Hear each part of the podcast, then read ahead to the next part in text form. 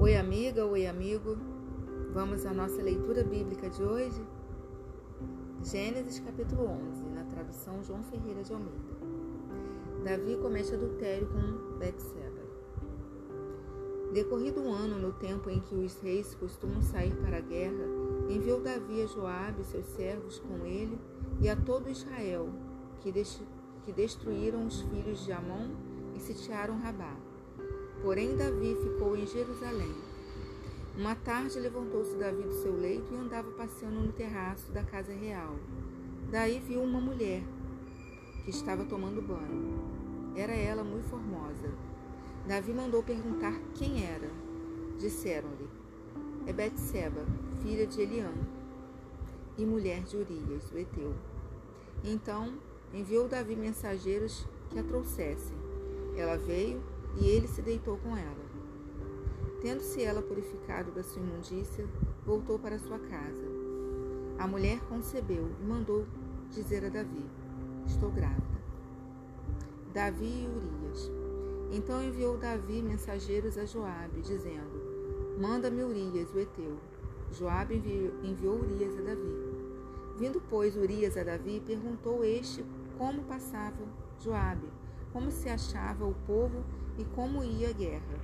Depois disse Davi a Urias: Desce a tua casa e lava os pés.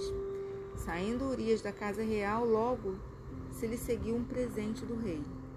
Porém, Urias se deitou à porta da casa real com todos os servos do seu senhor e não desceu para sua casa.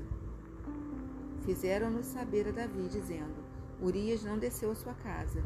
Então disse Davi a Urias: não vens tu de uma jornada? Por que não descestes a tua casa?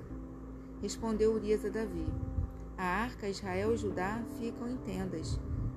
Joabe, meu senhor, e os servos de meu senhor estão acampados ao ar livre. E hei de eu entrar na minha casa para comer e beber e para me deitar com minha mulher?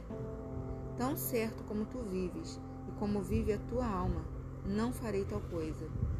Então disse Davi a Urias: Demora-te aqui ainda hoje, e amanhã te despedirei. Urias, pois, ficou em Jerusalém aquele dia e o seguinte. Davi o convidou, e comeu e bebeu diante dele, e o embebedou. À tarde saiu Urias a deitar-se na sua cama, como servos de seu senhor. Porém, não desceu à sua casa. A morte de Urias. Pela manhã, Davi escreveu uma carta a Joabe e lhe a mandou por mãos de Urias. Escreveu na carta dizendo: Ponde Urias na frente da maior força da peleja e deixa-o sozinho, para que seja ferido e morra. Tendo, pois, Joabe sitiado a cidade, pôs a Urias no lugar onde sabia que estavam homens valentes.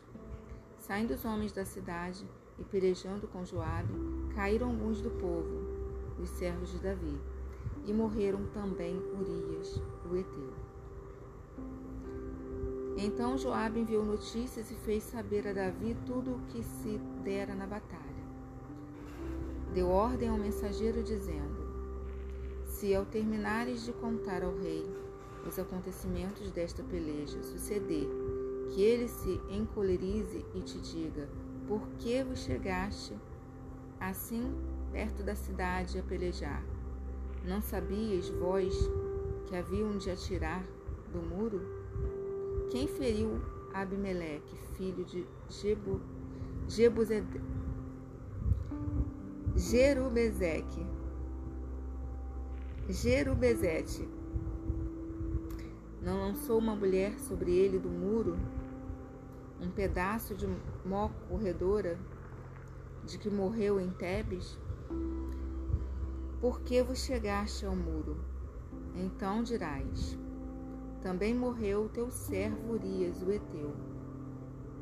Partiu o mensageiro e, chegando, fez saber a Davi tudo o que Joabe lhe havia mandado dizer.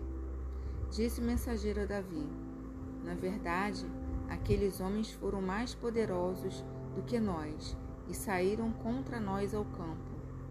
Porém, nós fomos contra eles. até a entrada da porta.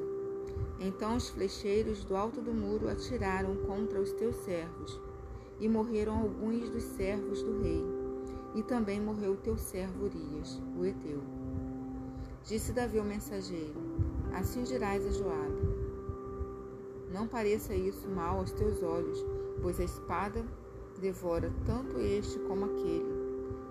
Intensifica a tua peleja contra a cidade e derrota.